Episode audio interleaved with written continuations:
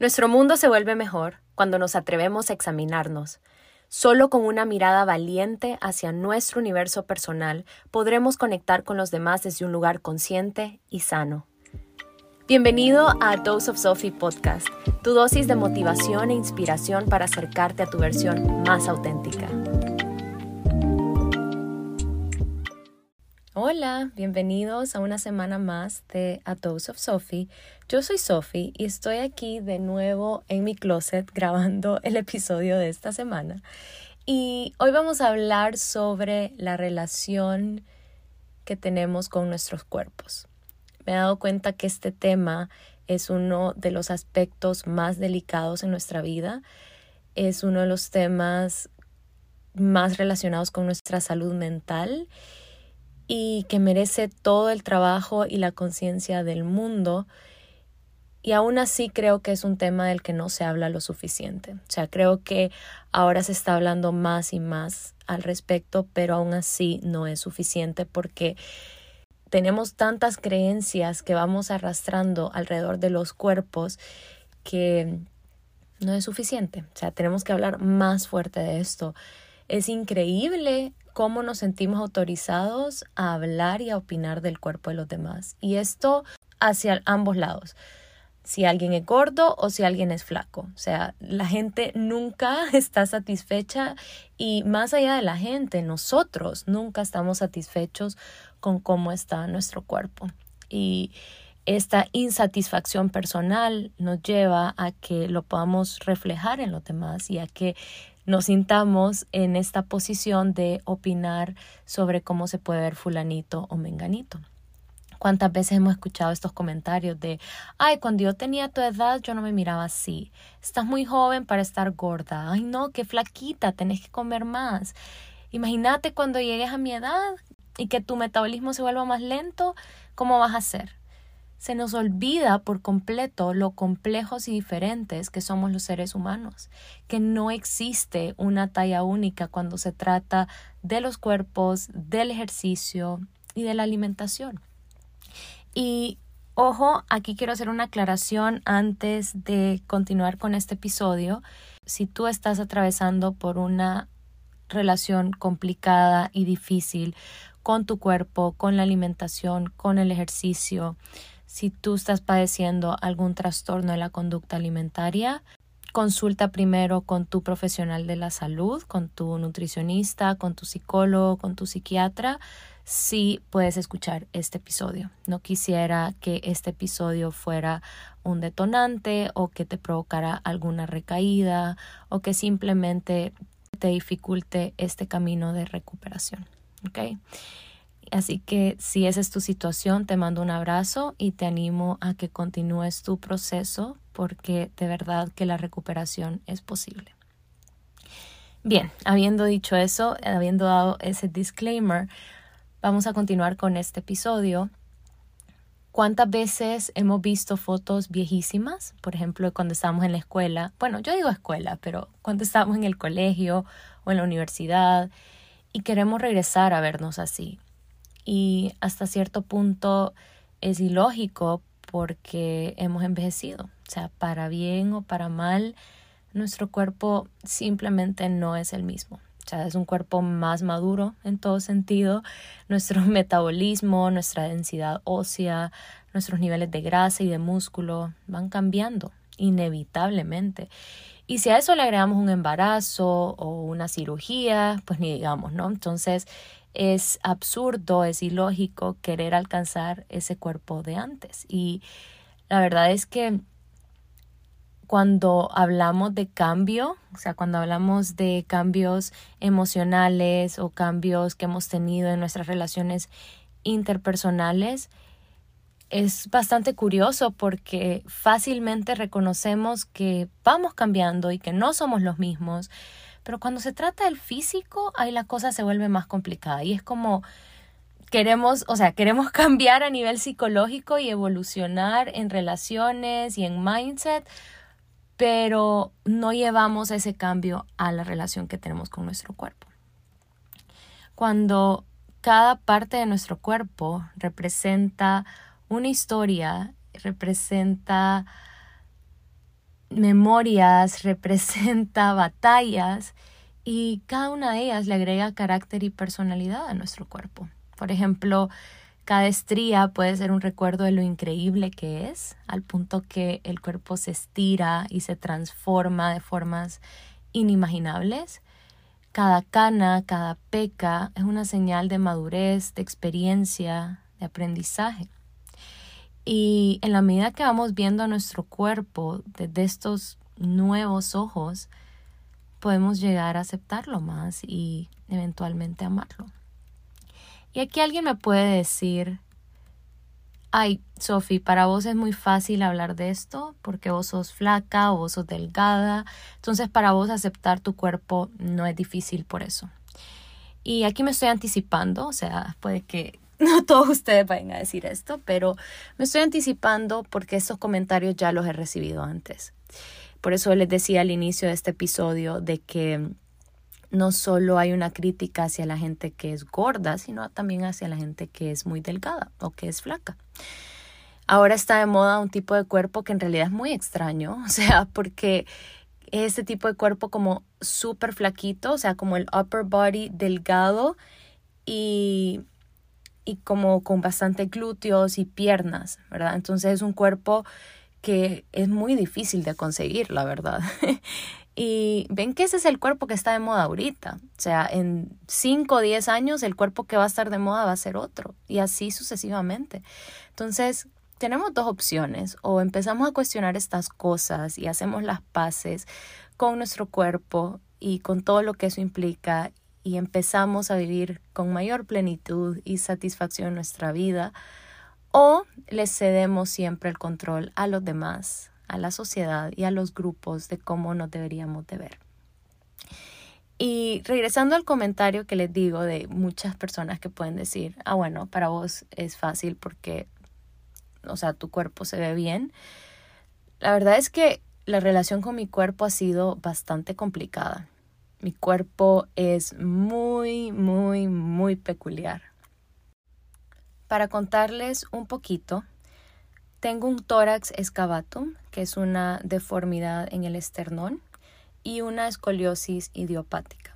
En palabras más sencillas, tengo un hoyito en el pecho y mi columna literalmente es una S. Como resultado de estas dos deformidades, por así decirlo, tengo una costilla más salida que la otra, la costilla del lado izquierdo.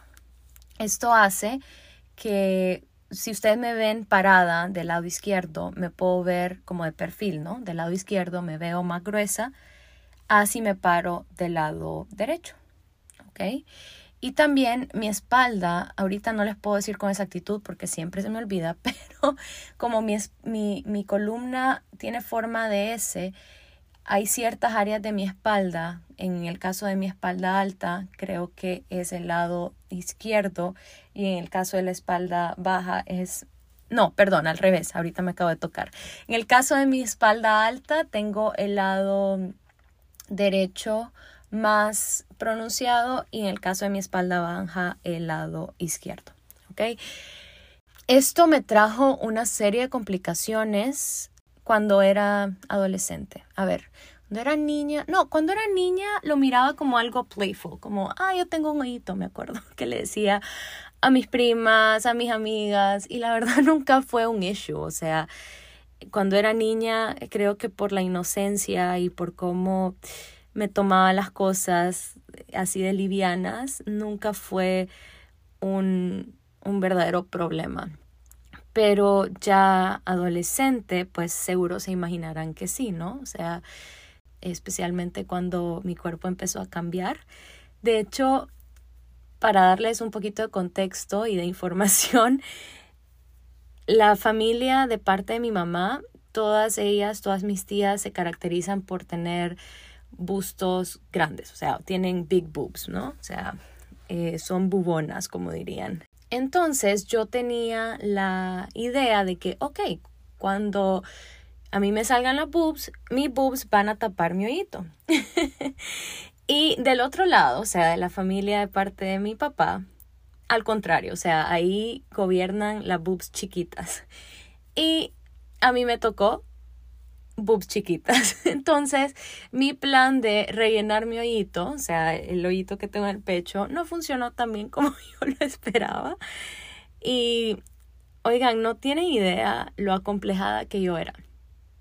Yo recuerdo ir a comprar bras y bikinis y en general solo camisas con mi mamá y todo era para que no se me vea el hoyito, como para esconder este hoyito. Cada vez que había algo de ir a la playa o de una piscina, la verdad era, era un conflicto para mí, o sea, eso significaba un conflicto. Y pasé por mucho tiempo pensando y cuestionando mi cuerpo de por qué yo tenía esto, por qué yo, por qué no podía tener un cuerpo normal, cómo se sentiría tener un cuerpo normal. No sé si la nena, la nena es una de mis primas más cercanas y no sé si la nena recuerda esto, pero a veces cuando estábamos juntas, yo le tocaba como su pecho, como en, en medio, donde yo tengo el ojito y ella no lo tiene, y le decía que se siente como que tengas plano ahí, o sea, que, se siente no tener un hoyito. Y ella solo se reía. El punto es que fue muy duro. Esto es algo que literalmente tiene que ver con mi postura, entonces yo me puedo ver más cusca de lo que en realidad estoy por, por la forma en que, en que mi esternón está constituido. y fue muy difícil, honestamente. Ahorita que lo estoy recordando, siento tanta compasión y tanto amor por esa Sophie adolescente, porque sí la pasó mal.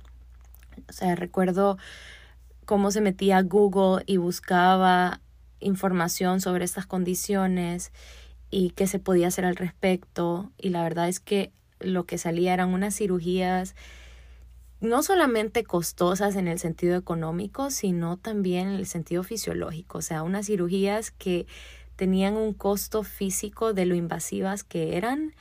Cuando les comentaba a mis papás sobre esto, no sé si ellos lo recordarán tampoco, pero consciente o inconscientemente me ayudaban a aceptar más mi cuerpo. O sea, me decían de que, que eso no tenía nada que ver conmigo, que eso no me quitaba nada.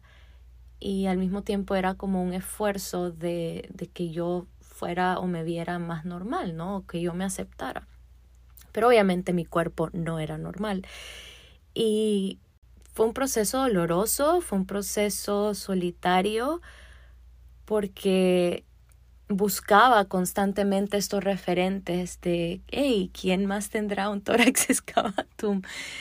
Y, y me acuerdo estar scrolling en Victoria's Secret viendo a las modelos y viendo si alguna de ellas tenía algo parecido a mí. Por ejemplo, si alguna de ellas tenía como un hint de tener un oído o tenía una costilla más salida o tenía algo en su espalda. Y me acuerdo que una vez encontré a una modelo, ya ahorita no me acuerdo el nombre, pero en ese momento lo escribí. Y esta era como mi forma de yo hacerme terapia, ¿ven? Porque eh, ahora con mis pacientes trabajo mucho las referencias, pero en ese momento, sin saberlo, yo solita lo hice y apunté el nombre de esta modelo que tenía una costilla más salida que la otra. O sea, ella estaba posando con su traje de baño de Victoria's Secret y una costilla se miraba más pronunciada que la otra. Y eso no saben lo bonito que me hizo sentir en ese momento. Pero la Sofía adolescente se sentía sola y se sentía no amada, porque eso es lo que pasa con nuestros cuerpos, que el cuerpo está vinculado a qué tan amados somos o podemos ser. Es decir, nuestro cuerpo lo hemos atado a un valor personal y eso está mal. Nuestro cuerpo, cómo nos vemos, no tiene nada que ver con qué tan valiosos o no valiosos seamos, o qué tan capaces o incapaces seamos, o qué tan buenos o malos, o qué tan amados o no amados, o qué tan merecedores. Y ahorita haciendo un recap de lo que he hablado, esa Sofía adolescente nunca pensó que iba a estar en un podcast hablando de esto y que lo iba a haber escrito en su blog también, porque en el blog yo ya había contado un poco esta historia complicada con mi cuerpo, creo que hace dos años. Y esto solo demuestra todo el trabajo que he hecho con mi cuerpo y el trabajo que te quiero motivar a hacer con tu cuerpo. Sí, por más de que hemos crecido alrededor de estas ideas de que cómo te ven, te tratan y que tu cuerpo determina tu valor, eso no es cierto.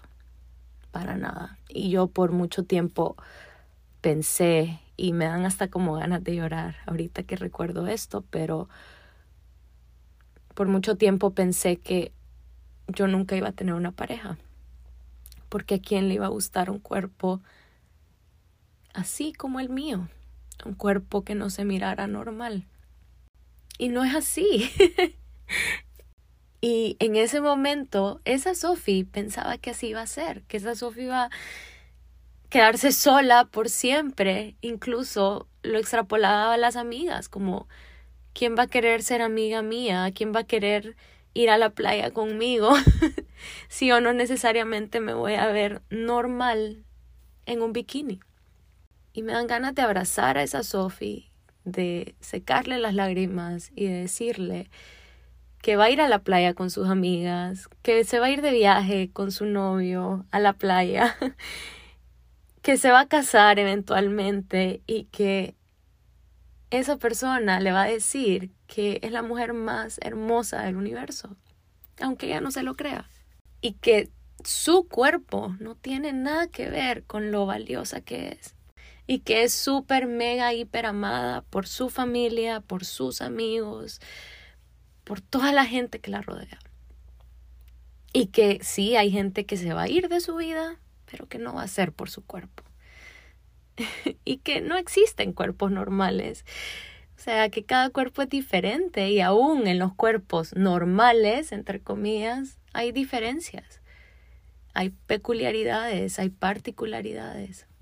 Y ojo, este episodio no pretende ser una fórmula mágica, no pretende tampoco darte como una serie de tips cómo mejorar la relación con tu cuerpo, porque en realidad eso es muy personal y a mí me tomó mucho tiempo, mucho trabajo, mucha conciencia. Que si quiero es animarte a que cuestiones lo que te han dicho sobre los cuerpos y que puedas empezar a ver tu cuerpo desde otro lugar, desde un lugar más compasivo y más amoroso. Y lo que me ha funcionado muchísimo a mí, porque no crean, o sea, a veces, a veces I go a little bit back, ¿no? A ese lugar donde criticar y cuestionar muchísimo mi cuerpo.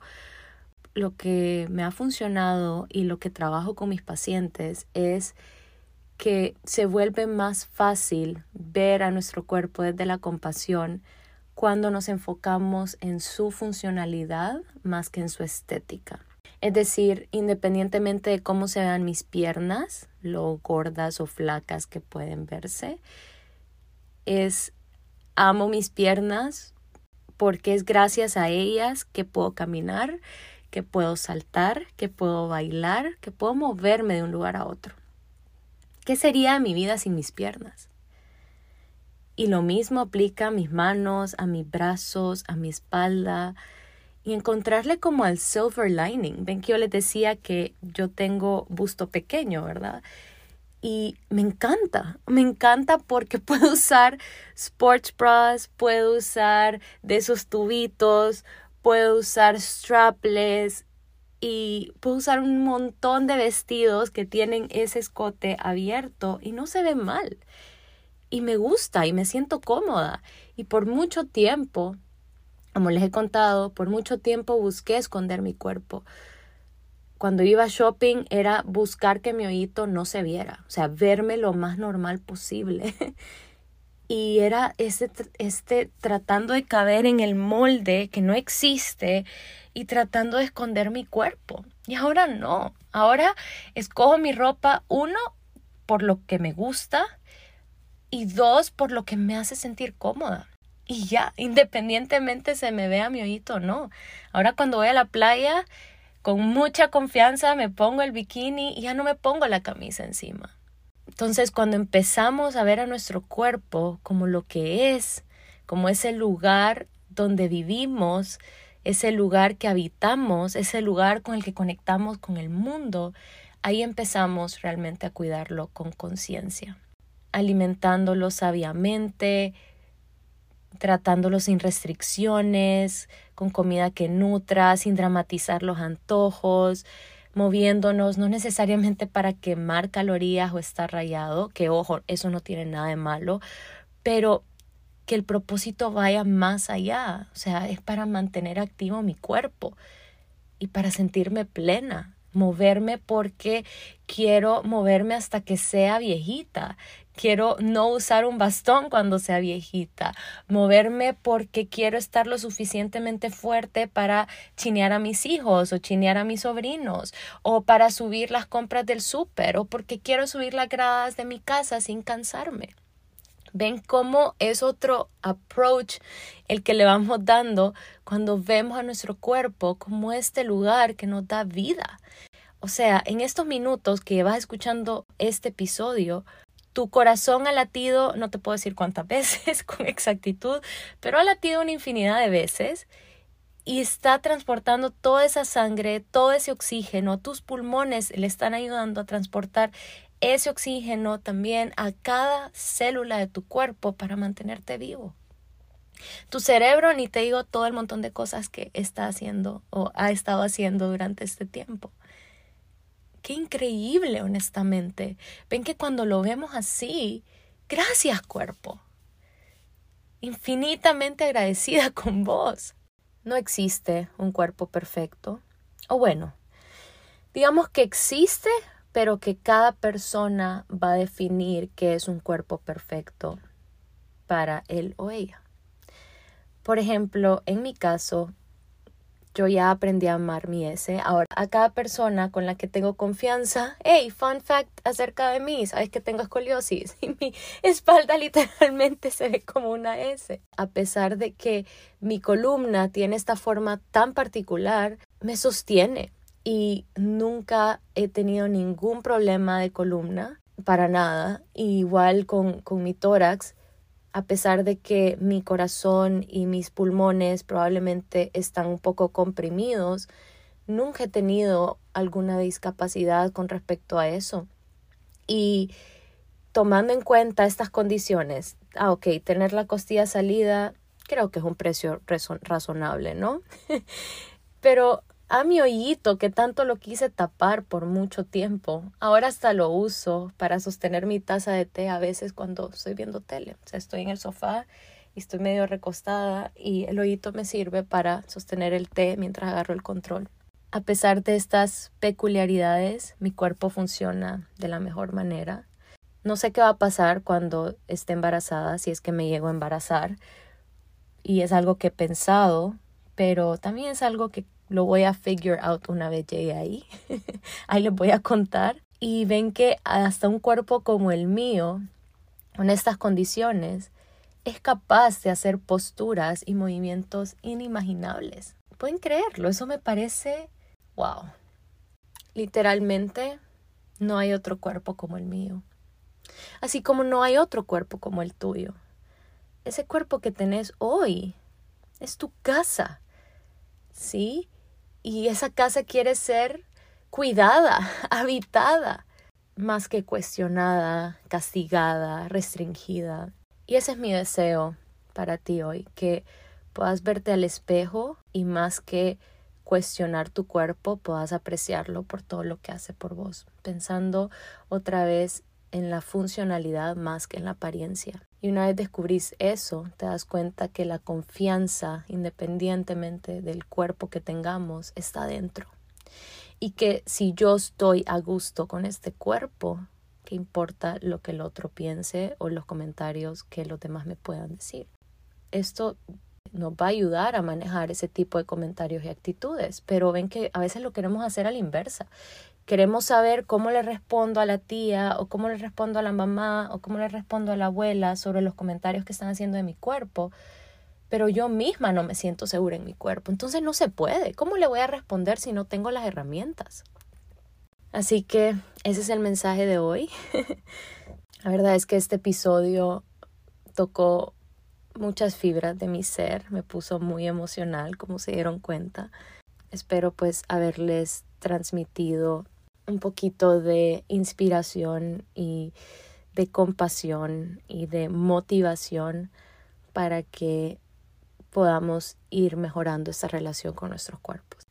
Como lo he dicho en los episodios anteriores, hay mucho profesional calificado que está dispuesto a ayudarte.